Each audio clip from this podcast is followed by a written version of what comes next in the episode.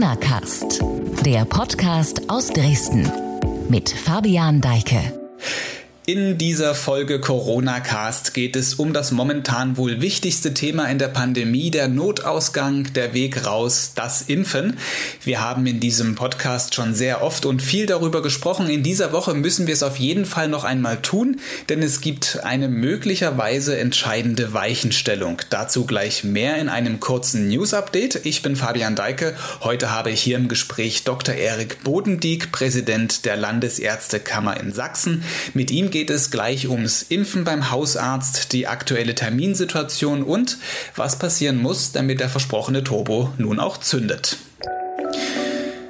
Zunächst drei aktuelle Themen, bei denen es auch ums Impfen geht. Als erstes die Entscheidung der sächsischen Regierung, die Struktur der Impfzentren deutlich zu verschlanken. Das hat am Dienstag Sozialministerin Petra Köpping auf der Kabinettspressekonferenz verkündet. Die Entscheidung hat viele überrascht, dass das zentral organisierte Impfen irgendwann nach und nach in der Fläche an niedergelassene Ärzte übergehen soll, war zwar klar, aber das abrupte Ende und die Schließung aller festen und temporären Zentren bis auf die drei 3 in Dresden, Leipzig und Chemnitz sorgt aber anhaltend für Wirbel. Vor allem das DRK, das die Impfzentren betreibt, hält die Schließungen für verfrüht. Immerhin sollen aber noch 30 mobile Teams erhalten bleiben. Zufrieden ist mit der Lösung offenbar auch die Ministerin selbst nicht ganz, denn schon am Dienstag sagte sie, gebe es zu, ich hätte mir gerne gewünscht, dass wir noch zwei weitere Impfzentren in Sachsen aufrechterhalten. Wir haben uns für drei heute entschieden, aber ich glaube, dass wir mit der Flexibilität der mobilen Teams tatsächlich auch gut versorgen können.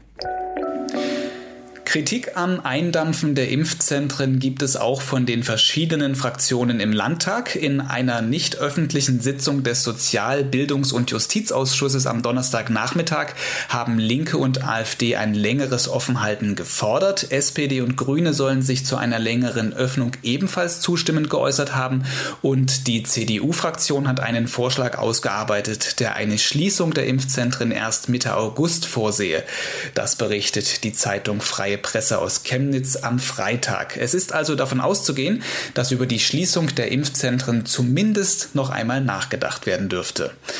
Dann gibt es eine erfreuliche Nachricht diese Woche. Der deutsche Impfstoffhersteller BioNTech und sein US-Partner Pfizer wollen in Kürze die Zulassung ihres Corona-Impfstoffs für Kinder ab zwölf Jahren in der EU beantragen. Der Chef der Ständigen Impfkommission in Deutschland, Dr. Thomas Mertens, ist optimistisch, dass die Zulassung schon bald erfolgt. Er sagte im ZDF, da dieser Impfstoff ja schon sehr gut bekannt ist, kann es nicht sehr lange dauern, bis der zugelassen wird. Also ich würde mal sagen, drei Wochen sollten eigentlich reichen. Das würde tatsächlich bedeuten, dass wir mit der Impfung von Kindern und nochmal gesagt, da würde ich persönlich dafür plädieren, zunächst dann auch wieder innerhalb der Kinder diejenigen zu impfen, zuerst zu impfen, die eben ein wirklich schweres Los ansonsten tragen eben Trisomie 21 Stichwort oder schwere Grunderkrankung, die es ja auch bei Kindern gibt. Also da habe ich schon die Hoffnung, dass das in äh, spätestens Ende Mai, Juni losgeht. Das Impfen nimmt dann also auch vielleicht bald bei Kindern Fahrt auf. Was das Impfen neben dem Schutz vor Corona bringen soll, darüber diskutiert die Politik aktuell.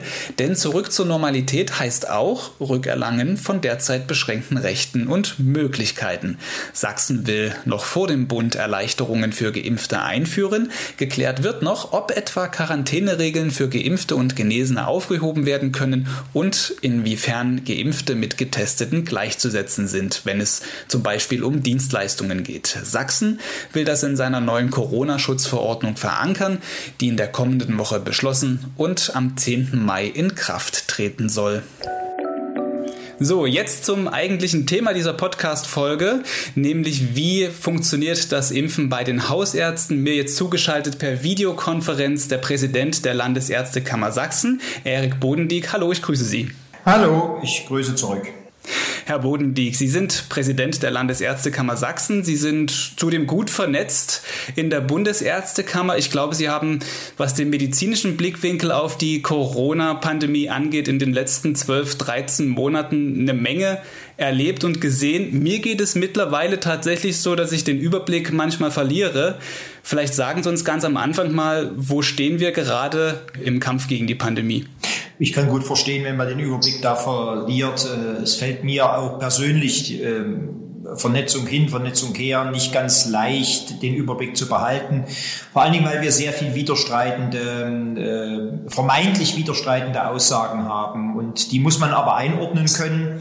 Und das fällt natürlich vielen schwer, äh, weil der Informationsgehalt mancher Nachricht, der Informationsgehalt mancher Aussage zuweilen in Zweifel zu ziehen ist. Äh, in anderen Teilen auch vielleicht etwas falsch dargestellt ist oder ähm, falsch aufgenommen wird, weil es ist ja auch immer eine Frage des Senders und Empfängers, wie ich etwas aufnehme.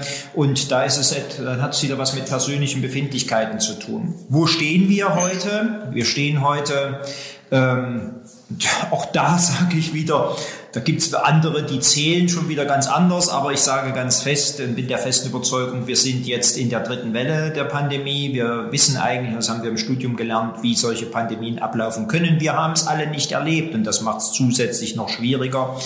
Äh, die letzte große Pandemie äh, lag, wenn wir es mal genau nehmen, fast 100 Jahre oder reichlich 100 Jahre zurück. Spanische Grippe damals, die Cholera-Epidemien und Pandemien mal nicht mitgerechnet. Ähm, insofern ist es tatsächlich eine Situation, in der wir uns befinden, die unsere Gesellschaft in erheblicher Art und Weise bedroht und das noch nicht in gesundheitlicher Hinsicht, sondern vor allen Dingen auch in gesellschaftspolitischer und gesellschaftlicher Hinsicht, weil wir durch andere Informationskanäle, andere Medien, eine völlig andere Vernetzung äh, mittlerweile äh, dort äh, uns in die lange befürchteten Blasen begeben haben der Informationspolitik. Ähm, das ist nicht erst seit jetzt so, sondern diese Entwicklung haben wir vorher schon gesehen. Und das beschwert natürlich und das erschwert natürlich auch den Umgang damit. Und ähm, insofern die Bedrohung durch das Virus äh, ist immens und wir haben aber, und das gehört auch zum heutigen Stand, das riesige Glück, anders als unsere Vorfahren, äh, diese Pandemie aufgrund des äh, tollen medizinischen Fortschrittes, den wir in den 100 Jahren jetzt auch genommen haben, gut zu bekämpfen. Und da sind wir genau beim Thema. Unsere größte und einzige und beste Chance ist, ähm, durch das Impfen einen Riegel vorzuschieben. Andere Länder weltweit haben das uns schon bewiesen, dass das funktioniert. Und äh, wir sind der festen Überzeugung, dass wir das ähm, dort auch hinkriegen. Der Kritiker wird jetzt sagen, ja, was ist denn dann, wenn neue Mutationen auftreten? Das soll mein letztes Wort jetzt sein. Die neue Mutation kann nur dort kommen, wo ich ungenügend durchimpfe, wo ich ungenügend ähm, eine Riegelung schaffe und äh, dann am Ende, sagen wir mal, den Nährboden für den Virus damit austrockne. Oder wo es vielleicht im Zweifel auch zu langsam geht, das Impfen. Das reden wir, genau, übers Impfen reden wir gleich noch weiter. Zufälligerweise waren Sie vergangene Woche im Podcast der CDU-Landtagsfraktion zu hören. Dort haben Sie nochmal bekräftigt, was Sie auch in einem offenen Brief unterzeichnet haben, den Sie zuvor, der zuvor halt veröffentlicht wurde, nämlich, dass man von einer Politik des Schließens und Minimierens zu einer Politik des Ermöglichens übergehen soll. So fasse ich das mal ganz grob zusammen. Angesichts der Entwicklung Entwicklungen von dieser Woche. Wie zufrieden sind Sie denn damit? Ja, also äh, ich bin damit nicht richtig zufrieden. Jetzt will ich Ihnen erklären. Das Problem besteht einfach darin, dass unser Land eigentlich auf Subsidiarität aufgebaut ist. Und genau das war der Inhalt des Briefes. Wir haben äh, das will ich nochmal sagen, von der Bundeskanzlerin der Bundesregierung damals nicht gefordert, dass sie ohne Blick auf Infektionsgeschehen und andere Dinge jetzt alles öffnen und damit die Gesellschaft und die Bevölkerung gefährden, sondern ganz im Gegenteil. Äh, dass wir im Sinne der Subsidiarität und im, im Sinne des Föderalstaates äh, entsprechende Maßnahmen an den Stellen treffen, äh, wo sie getroffen werden können. Wir in Sachsen haben das im Übrigen getan. Wir in Sachsen haben die ähm, Maßnahmen an die Entwicklung der oder an die Erfordernisse aus dem Gesundheitswesen gekoppelt. Die sächsische Corona-Schutzverordnung hat ja bereits vor zwei Monaten, glaube ich, die Bettenzahl mit als Kriterium hineingenommen. Äh, und schon da sage ich, ähm, äh, wir, was ja unser Punkt ist, sind zwei Dinge. Das eine ist, wir wollen Leben schützen. Das heißt, wir dürfen unser Gesundheitswesen dann nicht überfordern. Ich brauche also andere Maßnahmen, ähm, äh, um das Gesundheitswesen zu, nicht zu überfordern, als einfach nur zu sagen, ich brauche noch mehr Betten. Dazu den Betten brauche ich das Personal und das habe ich nicht. Das Bett, das Beatmungsgerät hatte ich durchaus zur Verfügung auch im, im Dezember, aber ich hatte das Personal nicht. Und äh, wir brauchen äh, eben die Maßnahmen dann des Schutzes der Bevölkerung, des gegenseitigen Schutzes. Also tatsächlich AHA-Regeln, Abstand und ähm, dort die Disziplin der Bevölkerung einzuhalten. Leider, und das ist genau der Punkt, und deswegen musste die Bundesregierung dann mit den Mitteln, und da kann man sich trefflich drüber streiten, ob die ausreichend sind oder nicht. Ich will nur den Fakt sagen, leider musste die Bundesregierung ähm, reagieren, weil, und das ist mein Vorwurf, und den habe ich ja kurz hinterher auch nochmal nachgeschoben, ich doch an der einen oder anderen Stelle beobachten musste, dass äh, der Wahlkampf, der ja in Deutschland quasi tobt, in den einzelnen Bundesländern und am Ende auch für die Bundeswahl, äh, die, die, die Bundestagswahl äh, eher im Vordergrund steht als die Beherrschung der Pandemie. Und äh, deswegen galt mein Ausspruch wenige Tage nach äh, Veröffentlichung dieses Briefes. Äh, es ist keine Zeit für politische Spielchen, sondern es gilt, die Pandemie zu beherrschen und es gilt dabei auch die Gesellschaft und die Bevölkerung zu schützen. Auf der einen Seite vor gesundheitlicher Überforderung, auf der anderen Seite durch Wirtschaft, vor wirtschaftlicher Überforderung, weil eine Pandemie im gesundheitlichen Sinne dauert vier bis fünf Jahre ohne Maßnahmen, aber wirtschaftlich gehen die Experten davon aus, dass das zehn Jahre dauert, ehe man sich wieder erholt von einer solchen Krise. Und ähm, das hängt dann davon ab, welche Maßnahmen ich zwischendurch treffe. Hm. Darüber einig sind wir uns, der Notausgang aus dieser ganzen Pandemie ist das Impfen, haben wir auch gerade schon angesprochen. Jetzt ist das Impfen in Deutschland ja im Winter leider etwas schleppend vor, ja, angelaufen. Dann gab es Probleme bei der Beschaffung von Impfstoffen, dann eine Sicherheitsdebatte um bestimmte Impfstoffe. Jetzt dürfen Hausärzte seit Anfang April in das Impfgeschehen eingreifen, bei AstraZeneca inzwischen auch ohne Priorisierung in Sachsen. Finden Sie, dass das mit den Hausärzten tendenziell zu spät kam oder war unser Modell mit der strikten Priorisierung und den Impfzentren genau richtig? Ich glaube ganz fest, dass der Grundansatz mit einer auf, auf, Basis einer nur geringen äh, zur Verfügung stehenden Menge an Impfstoff äh, dieses zu priorisieren und dieses über bestimmte Teams zu machen, primär richtig war. Wir waren relativ zeitig dann mit der Durchimpfung so weit rum, der höchst gefährdeten Gruppen, also die über 80-Jährigen, zumindest die, die in stationären Einrichtungen untergebracht gewesen sind. Und die, die zu den Impfzentren kommen konnten. Es gibt aber eine große Gruppe von Menschen, die konnten damit nicht erreicht werden auch in der Priorisierungsgruppe höchster Priorität. Das sind die, die zu Hause betreut werden, die durch die Hausärztinnen und Hausärzte im Hausbesuch besucht werden, also die über 80-Jährigen, die keinen Angehörigen haben, der sie zu den meist weit entfernt liegenden Impfzentren fahren konnte. Das war eine riesige logistische Herausforderung, weswegen wir von sehr früher Zeit an gesagt haben, äh, wir brauchen die Hausärztinnen und Hausärzte, mindestens die, im Impfgeschehen nicht alleine nur in den Impfzentren, sondern wir brauchen sie auch vor Ort bei ihren Patientinnen und Patienten. Dazu kam aber erschwerend, dass die Anforderungen an Transport und Lagerung des Impfstoffes ähm, auch sehr hoch gesteckt gewesen sind.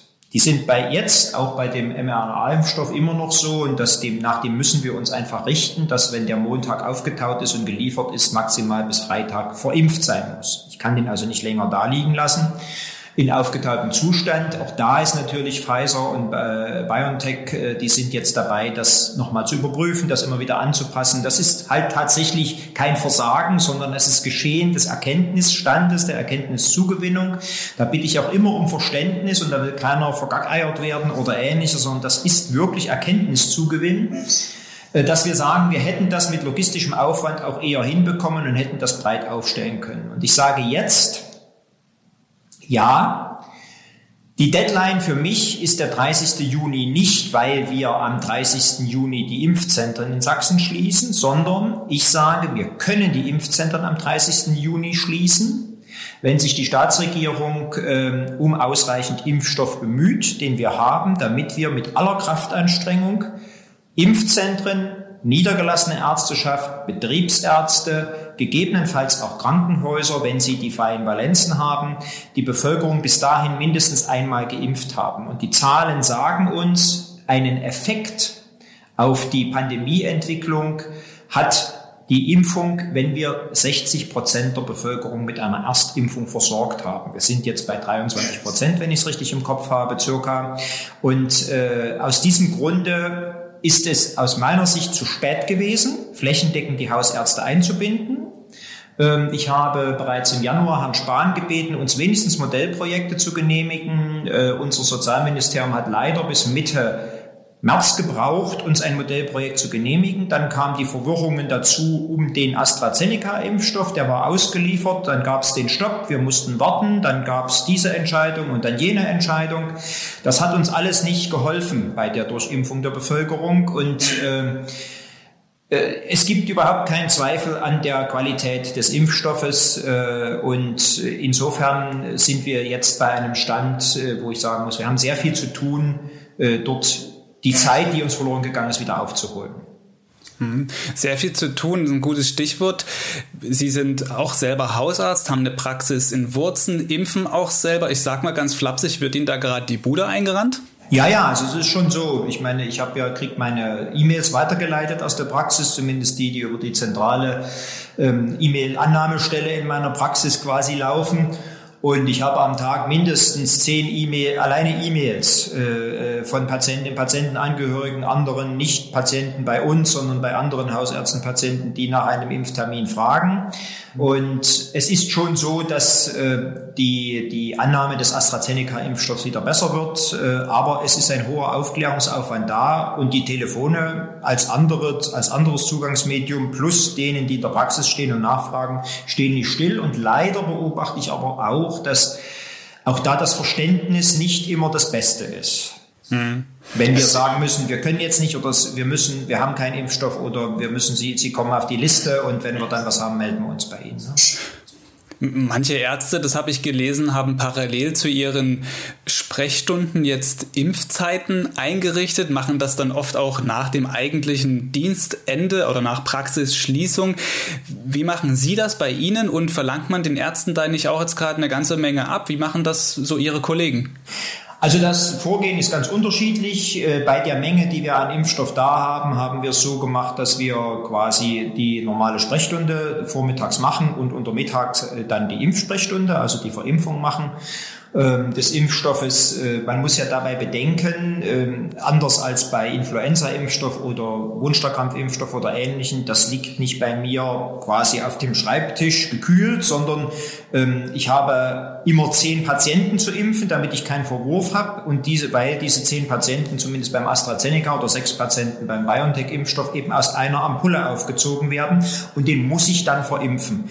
Und äh, demzufolge ist eine andere Organisation notwendig. Die Anforderungen Anforderungen an den Impfstoff sind auch andere als in den Fertigspritzen beim Influenza, also Grippeimpfstoff und anderen Dingen.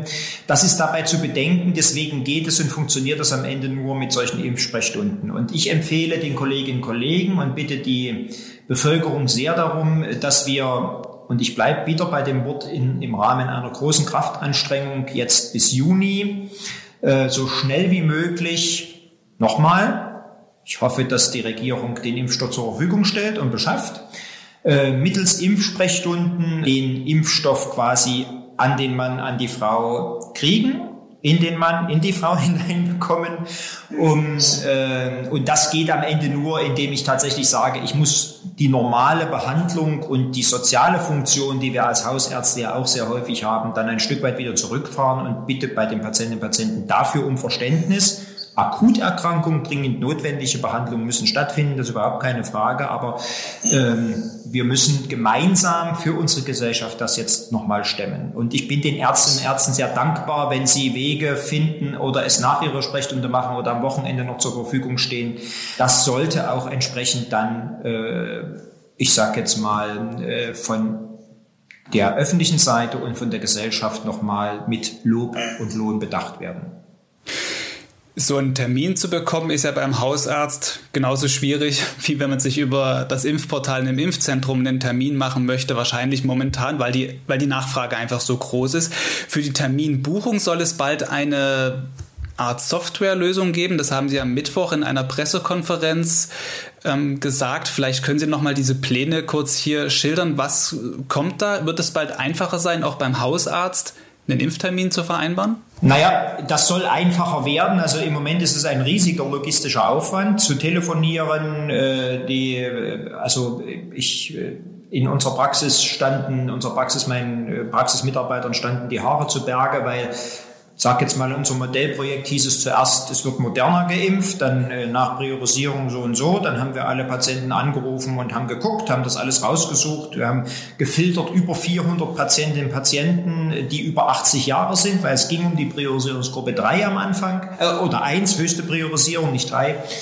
Ähm, und haben geschaut, haben die alle angerufen, haben die abtelefoniert, waren sie schon, waren sie noch nicht, weil das wussten wir ja nicht. Na, wer schon im Impfzentrum war, wer noch nicht im Impfzentrum gewesen ist, haben die einbestellt und dann hieß es April, April, jetzt kriegt der Astra-Impfstoff. Dann haben wir wieder angefangen, die alle zu abzutelefonieren. Dann wurde die Priorisierungsstufe 2 ähm, geöffnet. Alles das ist misslich gewesen. Jetzt haben wir in Sachsen ähm, für AstraZeneca ganz geöffnet und wir haben für äh, BioNTech, äh, also den, den, den, den äh, Comirnaty-Impfstoff von ähm, BioNTech Pfizer, die Priorisierungsgruppe 3 geöffnet. Das heißt, rein faktisch ist, sind nur noch ganz wenige Menschen, die eigentlich nicht darunter fallen in Sachsen. Ja, wenn wir den Punkt 9 der Impfverordnung nehmen, dann fast, fällt dort fast die gesamte Bevölkerung drunter. Das mag so ein Punkt sein. Die Bürokratie ist aber aufwendig und die bleibt aufwendig. Das Bestellwesen bleibt aufwendig und ähm, ich glaube, dass wir eine ganze Menge auch Druck rausnehmen können. Äh, immer vorausgesetzt, der Impfstoff ist da von den Praxen nehmen können, wenn wir eine elektronische Möglichkeit zur Verfügung stellen. Das war bisher noch nicht erforderlich, weil der Impfstoff einfach fehlte. Und äh, sollten die Liefermengen so kommen, wie sie angekündigt sind, wenigstens so kommen, wie sie angekündigt sind, dann denke ich, macht es sich gut, wenn wir eine andere Methode finden. Und dazu sind wir äh, im Kontakt gewesen. Und ich denke, dass wir in den nächsten zwei, drei Wochen damit auch nochmal Erleichterungen schaffen können. Wer sich daran beteiligen will, das ist kein Muss äh, und keine Pflicht. Ähm, es kann auch andere Lösungen geben. Jeder ist da natürlich frei. Ich sage wieder, wir leben in einem freien Land, äh, wo Subsidiarität das Grundprinzip ist und Ärztinnen und Ärzte sind Angehörige des freien Berufes. Insofern kann es da keine Regularien geben. Aber das ist das Angebot, was wir machen können. Und momentan ist es ja aber noch so, dass es tatsächlich auch bei den Hausärzten dann lange Wartelisten gibt. Man also eher schwieriger an den Impftermin rankommt. Haben Sie vielleicht irgendeinen Hinweis, Vorschlag, Tipp, wie man doch schneller an den Impftermin kommt? Nee, kann ich Ihnen nicht sagen, weil äh, der Impfstoff ist nicht da. Hm. Ja, also es nützt, nichts, es nützt nichts, wenn ich hm. äh, quasi äh, keinen hm. Impfstoff im Schrank habe oder das, was ich im Schrank habe, verplant habe, dann habe ich einfach keine Möglichkeit, keine andere Möglichkeit als die Warteliste. Na, also was hm, anderes, ja, was anderes gibt es da im Moment leider nicht. Ne? Ich habe auch gehört, dass es diese Woche so ein bisschen Abstimmungsschwierigkeiten oder Probleme zwischen dem Sozialministerium und dem DRK gab. Da gab es so ein paar Fragen bezüglich des verfügbaren Impfstoffs. Im Ministerium war man davon ausgegangen, dass nicht alle verfügbaren Impfstoffe an die Ärzte rausgegangen sind. Die wiederum haben das Problem, dass sie trotz Bestellung nicht das bekommen, was sie eigentlich also bestellt haben. Läuft da vielleicht auch ein bisschen was durcheinander?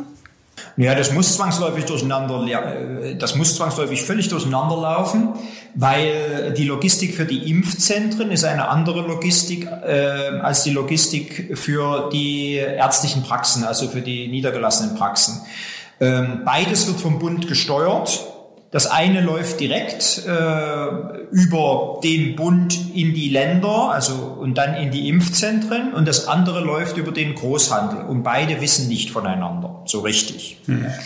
Und dann kommt noch dazu, dass es ganz landes un, sagen wir, ganz landesspezifische Regelungen gibt. Wir haben uns also die Frage gestellt, warum hat denn angeblich Mecklenburg-Vorpommern nach der Statistik des Paul-Ehrlich-Institutes äh, viel mehr Impfstoff abgerufen, als sie hätten eigentlich kriegen können und ihnen zugeordnet gewesen ist und Sachsen viel weniger und sind dann unterm Strich darauf gekommen, dass die Statistik nicht stimmt, weil äh, in, in, in Mecklenburg-Vorpommern das etwas anders funktioniert als in Sachsen. Na, dort ist die Sache mit den Impfzentren andere gewesen. Die Mecklenburg-Vorpommern haben nicht diese Impfzentren geschaffen, wie wir sie geschaffen haben, sondern haben das anders angebunden. Und insofern äh, sind die Statistiken nicht zu vergleichen und ich kann im Moment wirklich nur sagen, äh, Natürlich gibt es einzelne Ärzte, die gesagt haben, ich will jetzt mit dem AstraZeneca-Impfstoff nichts zu tun haben. Das Image ist so schlecht, die Patienten, der, Beratungsaufwand ist mir zu hoch und ich will mich da auch nicht in juristische Unsicherheiten begeben. Ich gebe den lieber zurück. Natürlich gibt es den einen oder anderen. Die Mehrheit der Kolleginnen, das was ich verstehen kann, die Mehrheit der Kolleginnen und Kollegen sagt aber, ich versuche das an den Mann und die Frau zu kriegen und ich kenne auch Hausärzte und Hausärzte. Das haben mir Patienten dann gesagt oder bekannte äh, Kontakte gesagt, die gesagt haben, frage nicht danach, du kriegst den richtigen Impfstoff von mir, dafür bin ich verantwortlich. Es ist auch egal, ob es äh, mRNA oder Vektorimpfstoff ist, es wird geimpft, mhm. was da ist. Also das ist ganz unterschiedlich, aber das ist auch richtig so und das stellt die Vielfalt dar. Fakt ist eins, die Statistik passt nicht zu dem, was tatsächlich da ist, nämlich zu wenig. Statistik ist das eine, das andere ist, was jetzt vielleicht dann doch tatsächlich kommt. Wissen Sie, was denn in der nächsten Woche beispielsweise geliefert werden könnte? Also angesagt sind für die nächste Woche 146.000 Impfdosen für die niedergelassene, äh, also für die niedergelassene Ärzteschaft. Ich äh, denke, das ist so ein Punkt, wo wir jetzt eben in die Kraftanstrengung gehen müssen. Deswegen auch unsere Initiativen dazu und unsere Bitten an äh, Ärzteschaft und Bevölkerung, sich in der Tat dem Thema zu stellen und mit Geduld und tatsächlich auch äh, Durchhaltevermögen, das äh, glaube ich äh, zu stemmen. Ich glaube äh, bei allem, äh, was so immer bekannt ist, aber ich, da baue ich auf meine Ärztinnen und Ärzte, äh, die das gut schaffen und sie haben bisher alle bewiesen, in Klinik wie auch ambulant, dass sie der Pandemie Herr werden können.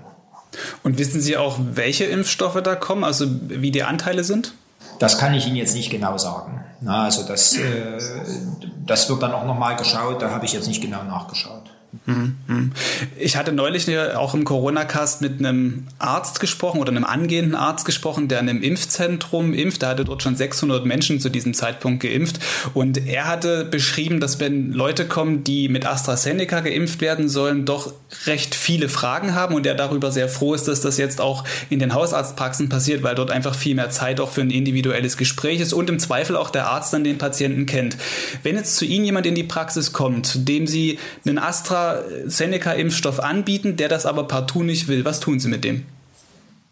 Nein, ich erkläre ihm die Hintergründe dazu und erkläre ihm, äh, sagen wir mal, bis hin zu den, äh, also erkläre ihm natürlich auch die Wirkweise der Impfstoffe, kläre ihn darüber auf und äh, kläre ihn in diesem Zusammenhang auch nochmal auf die Erkrankung, über die Erkrankung auf. Und da wissen wir ja, dass es nicht nur äh, den Effekt der Thrombosebildung äh, durch, durch die Impfstoffe gibt, sondern und da in, im Grunde auch bei den mRNA-Impfstoffen genauso wie bei Corona das Thromboserisiko bei der Corona-Erkrankung deutlich erhöht ist.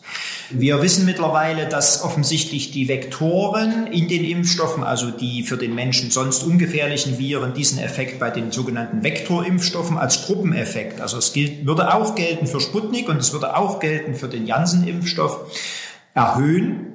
Warum genau wird im Moment noch geforscht, das weiß man noch nicht so genau, aber darüber werden die Menschen aufgeklärt und wir wissen auch, und das kriegen Sie von mir auch gesagt, dass die Wahrscheinlichkeit in den nächsten vier Jahren von einem Blitz erschlagen zu werden, wenn ich älter als 50 Jahre bin, höher ist, als eine Thrombose zu bekommen äh, durch den Impfstoff. Insofern ein Stück weit Abgleich mit dem normalen Lebensrisiko und äh, dem Risiko an Corona zu erkranken und nicht nur zu versterben, sondern auch gegebenenfalls Folgeschäden zu haben. Das ist deutlich erhöht gegenüber dem Risiko, das zu bekommen. Und dann äh, gibt es sehr viele Patienten, die am Ende dann eher dazu äh, neigen, zu sagen, dann gib mir den Astra-Impfstoff und dann machen wir das jetzt. Ne? Aber es ist ein sehr großer Aufwand. Ja. Hm, was passiert eigentlich, wenn was übrig bleibt am Ende des Tages? Passiert das überhaupt? Das, soll, das passiert eigentlich nicht. Bei eben der Bestellpraxis passiert das nicht und dann hat man die Warteliste und dann kann man noch den einen oder anderen anrufen. Das ist doch ähnlich wie den Impfzentren. Da gab es auch die Listen, ja, und dann wurde angerufen und deswegen haben wir Gott sei Dank bei allem Vorwurf, der immer wieder da gewesen ist, weder in den Impfzentren noch in den äh, niedergelassenen Hausarztpraxen äh, deutlichen Vorwurf. Mal noch eine Frage zu Sputnik, weil Sie das gerade angesprochen hatten, ist ja auch ein Vektorimpfstoff. Ich weiß, dass der, also Umfragen zeigen, dass vor allem in Sachsen die, ja, die, die Menschen dazu bereit sind, den auch zu nehmen. 15 Prozent hatten wir mal eine, eine Umfrage gemacht hier bei sächsische.de, würden Sputnik sich dafür entscheiden, wenn der zugelassen wäre. Deutschland hat sich jetzt 30 Millionen Dosen gesichert, sollte die EMA-Zulassung kommen. Ich gehe davon aus, dass dieser Impfstoff, wenn er zugelassen wird, dann ja auch in die Hausarztpraxen geht. Ist ja von der Lagerung her wahrscheinlich alles so ähnlich wie bei Astra. Was halten Sie davon? Ja, es ist ein Vektorimpfstoff äh, wie der AstraZeneca-Impfstoff oder wie der Impfstoff von Johnson Johnson. Insofern ist es so, dass wir auch diesen Impfstoff nutzen, wenn die Studiendaten da sind. Also ich denke, die, die, die äh, Behörde in Russland wollte die diese Woche an die äh, EMA geben und die EMA wollte sich äußern dazu. Äh, wenn die Daten valide sind, wenn die EMA sagt, das ist alles okay, dann ähm, ist das auch okay, dann habe ich überhaupt kein Problem damit, den zu verimpfen. Nochmal, das Thromboserisiko wird ein Gruppeneffekt sein, so gehen alle Wissenschaftler im Moment davon aus. Äh, wir werden also wahrscheinlich bei auch dem Sputnik-Impfstoff ein möglicherweise ähnlich erhöhtes Thromboserisiko haben wie bei AstraZeneca oder gegebenenfalls bei Johnson Johnson vorhin schon mal angeklungen hat bei Ihnen in einer Antwort, dass nicht nur die Impfstoffe an sich sich in der Art und Weise, wie sie gemacht sind, unterscheiden, sondern auch in der Art und Weise unterscheiden, wie man sie äh, vorbereitet zur Verimpfung. Also bei einem mRNA-Impfstoff gibt es ja dieses Auftauverfahren. Wo, was sind so die Kniffs und Tricks, die man da haben muss als Arzt? Wo sind die Tücken? Gibt es da vielleicht auch Schwierigkeiten bei der Gabe? Oder auch vielleicht auch beim Transport in die Praxen? Nein, also der Transport in die Praxen ähm, äh, sagen wir mal, muss unter gekühlten Bedingungen stattfinden. Das auf, die kommen ja aufgetaut in die Praxen, weil wir nicht davon ausgehen können, dass die Praxen entsprechende Tiefkühleinrichtungen vorhalten, wobei auch da am Anfang äh, BioNTech Pfizer bei minus 70 Grad gelagert wurde, um nochmal den Unterschied klar zu machen und damals schon Moderna bei minus 23 Grad war. BioNTech Pfizer hat das dann auch auf minus 23 Grad, ich sage jetzt mal hochgesetzt. Die äh, Temperatur, bei der das gefrorene, der gefrorene Impfstoff gelagert werden kann über längere Zeit. Das gilt aber für die Hausarztpraxen nicht. Für die Hausarztpraxen ist klar, dass in dem Impfstoff egal AstraZeneca, also Vektorimpfstoff wie auch ähm, äh, mRNA-Impfstoff, keine Konservierungsstoffe drinne sind, keine Zuschlagsstoffe drinne sind einer anderen Art, wie wir das möglich, wie wir das in anderen Impfstoffen finden. Aus dem Grunde sind aseptische Bedingungen einzuhalten, also es ist äh, erstmal hohe Sauberkeit einzuhalten. Im Übrigen wie bei allen Dingen, die ich, wo ich was aus einer Ampulle aufziehe, eine, eine Spritze, was ich in den Körper verabreiche ähm, und da sage ich mal, wir haben, und diese Bedingungen sind gewährleistet, wir haben jetzt mal nachgeschaut und wir haben bei über einer Million Impfungen gerade mal drei Nebenwirkungen gehabt, die möglicherweise mit einer leichten Verunreinigung im Arm zu tun haben mhm. konnten. Also das klappt, das funktioniert, das geht. Ich darf aber diesen Impfstoff nach Möglichkeit nicht schütteln, nicht, nicht äh, erschüttern und ähnliche Dinge. Das ist alles klar. Also der Umgang mit den Impfstoffen ist bei allen immer derselbe. Und es braucht eine kleine Kunst ähm, und Verständnis, wie ich, die, wie ich das aus der Sammelviole äh, aufziehe, damit ich meine sechs oder meine zehn oder gegebenenfalls auch noch eine mehr, das kommt darauf an, äh, wie geschickt ich bin, äh, dann da rauskriege. Das wollte ich mal noch nachfragen. Das ist eine gute, gut, dass Sie das sagen. Manchmal liest man auch, dass Ärzte dann halt, obwohl es eigentlich nur für zehn Dosen beispielsweise bei AstraZeneca diese Ampulle zugelassen ist oder dass aus dieser Zulassungsstudie so hervorgeht, dass man eben zehn Dosen aus einer Ampulle zieht, doch noch eine elfte holen. Ist das dann Darf der Arzt das machen? Ist das unproblematisch? Also ethisch gesehen und moralisch, weil ja wenig Impfstoff da ist, ist es in Ordnung, aber da kann ja was schiefgehen, oder nicht? Nein, der Arzt darf das machen. Er, er trägt dafür die Verantwortung. Das Wichtige dabei ist, er muss eine Mindestmenge einhalten. Wenn er diese Mindestmenge einhält, dann ist das okay. Es ist tatsächlich manchmal so, dass ein bisschen mehr drin ist, das ist keine Frage. Ähm, dann geht es immer noch darum, ähm, äh, nehme ich eine normale kleine Spritze oder nehme ich eine kleine Spritze, wo quasi kein Totraumvolumen da ist. Da sind nochmal so kleine Dorne drin und ähnliches. Also das sind, äh, was wird mir dazu mitgeliefert? Das ist immer genau der Punkt. Und äh, dann ist es ein bisschen Geschick und äh, das ist dann zwar Off-Label-Use, nennen wir das, also außerhalb der Zulassung, aber es ist möglich, wenn ich gewährleiste, dass der Patient die Menge kriegt, die vorgeschrieben ist, die Mindestmenge bekommt, die vorgeschrieben ist. Jetzt haben wir viel über das Impfen gesprochen. Über eine Sache würde ich noch ganz kurz anreißen mit Ihnen. Auch ein Thema ist Corona und Spätfolgen. Sie als Hausarzt begegnet Ihnen das auch schon im Praxisalltag, dass da Leute kommen, die vielleicht vor ein paar Wochen, Monaten mal Corona hatten und jetzt Probleme haben? Ja, wir beobachten das doch in einem gewissen Prozentsatz an Patientinnen und Patienten. Das ist nicht zwingend immer daran gebunden, dass die Patientinnen und Patienten schwer erkrankt waren oder gar auf Intensivstationen intensivpflichtig beatmet behandelt werden mussten. Es geht trotz doch auch immer wieder um Leute, die eine, einen relativ leichten Verlauf gehabt haben. Und wir kennen mittlerweile Patientinnen und Patienten, wo die Symptomatik äh, äh bereits über ein Jahr besteht der genaue Grund wird im Moment noch erforscht und da kann ich vielleicht meine Erfahrungen aus der Unfallkassen, berufsgenossenschaftlichen äh, Sicht mit einfügen. In meinen Funktionen, die ich in der Berufsgenossenschaft Gesundheitswohlfahrtspflege habe, äh, beschäftigen wir uns sehr intensiv damit, weil die Berufsgruppen, die medizinischen Berufsgruppen, also Krankenschwestern, äh, Gesundheitskrankenpfleger, wie es ja heute heißt, ähm, Ärztinnen und Ärzte, äh, die am häufigsten betroffenen Berufsgruppen gewesen sind von Erkrankung, auch insgesamt von Erkrankung betroffen sind. Und wir haben mittlerweile in der Berufsgenossenschaft äh, zwei Kliniken, äh, die sich mit dem Thema ganz intensiv widmen, zwei BG-Kliniken, die sich ganz intensiv mit dem Thema widmen und eine Menge an Patienten haben. Wir haben also entsprechende äh, Untersuchungslinien aufgesetzt. Wir haben mittlerweile eine Registerstudie aufgesetzt, um der Sache auf die Spur zu kommen. Denn das, was uns die Kolleginnen und Kollegen berichten, ist, die Messwerte, die wir erheben können, sind alle normal. Aber dem Patienten geht es trotzdem schlecht. Also wir wissen nicht, wo das herkommt. Wahrscheinlich liegt es, also wir werden langsam klarer darüber, wo das herkommt. Möglicherweise eben hängt das mit den Rezeptoren, an denen das Coronavirus im Körper, im menschlichen Körper angreift, zusammen. Diese ACE-Rezeptoren haben wir ja auch im Nervensystem. Äh, und äh, es ist so, dass, sagen wir mal, die Riechstörung, und jetzt erlauben Sie mir, wenn ich das sage, die bei mir nach wie vor noch ist, obwohl ich im November ja erkrankt gewesen bin, das geringste Problem ist und die Geschmacksstörung, es ist tatsächlich äh, eine ähnliche Erkrankung wie das Chronic Fatigue Syndrom und äh, ja, wo wir auch noch nicht richtig wissen, wo kommt es denn her, wie ist es denn äh, anzusiedeln, was ist es für eine Erkrankung, was ist die Ursache? Und wir Menschen sind ja nun immer geneigt herauszufinden, wo kommt was her. Aber diese Patientinnen und Patienten gibt es und es braucht ewig. Hm. Und, und Sie selber merken nach Ihrer Corona-Erkrankung nach wie vor, dass es da mal was gegeben hat? Ich habe nach wie vor meine Riechstörungen. Äh, das wird besser jetzt, das stelle ich also fest. Ähm, so ab und zu tageweise, das ist ja auch so ein Witz. Also es ist nicht immer gleich, sondern den einen Tag rieche ich mal Parfüm, den nächsten Tag rieche ich es wieder nicht. Wo das herkommt, wo auch immer, ja. Aber sagen wir mal, ja, wir merken da, und wenn ich auch andere befrage, obwohl ich nun wirklich absolut leicht erkrankt gewesen bin, äh, merken dann schon äh, bestimmte Auswirkungen immer noch. Bei manchem Parfüm kann das auch vom Vorteil sein. Abschließende Frage.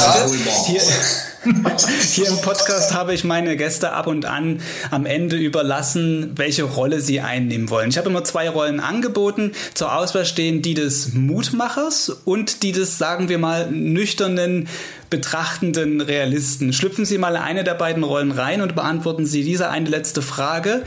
Werden wir einen unbeschwerten Sommer haben? Wir können einen unbeschwerten Sommer haben. Und äh, wenn wir die 60 Prozent Impfung schaffen, dann werden wir einen unbeschwerten Sommer haben. Das liegt aber an uns allen und das liegt an dem Mut und an der Kraft, die unsere Gesellschaft aufbringt, zueinander zu stehen, miteinander zu stehen und zu sagen, okay, wir machen das jetzt und Augen zu und durch und ähm, das ist unsere einzige Chance und ich glaube immer noch an die Gesellschaft. Da bin ich unverbesserlicher Optimist. Herr Bodendieck, dann hoffen wir mal, dass Ihre Prognose zutrifft, dass das so kommt. Ich habe Sie schon viel zu viel oder viel zu lange aufgehalten. Sie sind schon sechs Minuten drüber, haben eigentlich einen anderen Termin. Vielen Dank, dass das so geklappt hat. Herzlichen Dank fürs Gespräch und gerne immer wieder. Ja, ein interessantes Gespräch. Der Präsident der Landesärztekammer Sachsens, Erik Bodendieck, sagt, dass das Impfen bei den Hausärzten den Turbo bringen kann, die Reduzierung der Impfzentren damit in Ordnung wäre. Allerdings nur dann, wenn auch tatsächlich dafür gesorgt wird, dass genügend Impfstoff eintrifft. Ich bin mir sicher, dass wir auch in der kommenden Woche wieder viel über das Impfen, das Impftempo und zur Verfügung stehende Impfstoffe reden, hören und sehen werden. Im Corona-Cast geht es nächste Woche weiter, auch mal mit einem Thema, das nicht zwingend mit Impfung zu tun hat und wo es auch nicht medizinisch um Corona geht, sondern ich spreche mit einem Forscher des Leibniz-Instituts für Troposphärenforschung in Leipzig über die Auswirkungen der Lockdowns auf unsere Umwelt und die Luftqualität. Auch ein sehr interessanter Teilaspekt dieser Pandemie. Jetzt wie immer am Ende noch der Hinweis zu dieser Folge. Passende Inhalte verlinke ich in der Beschreibung der Episode. Damit tschüss und bis bald.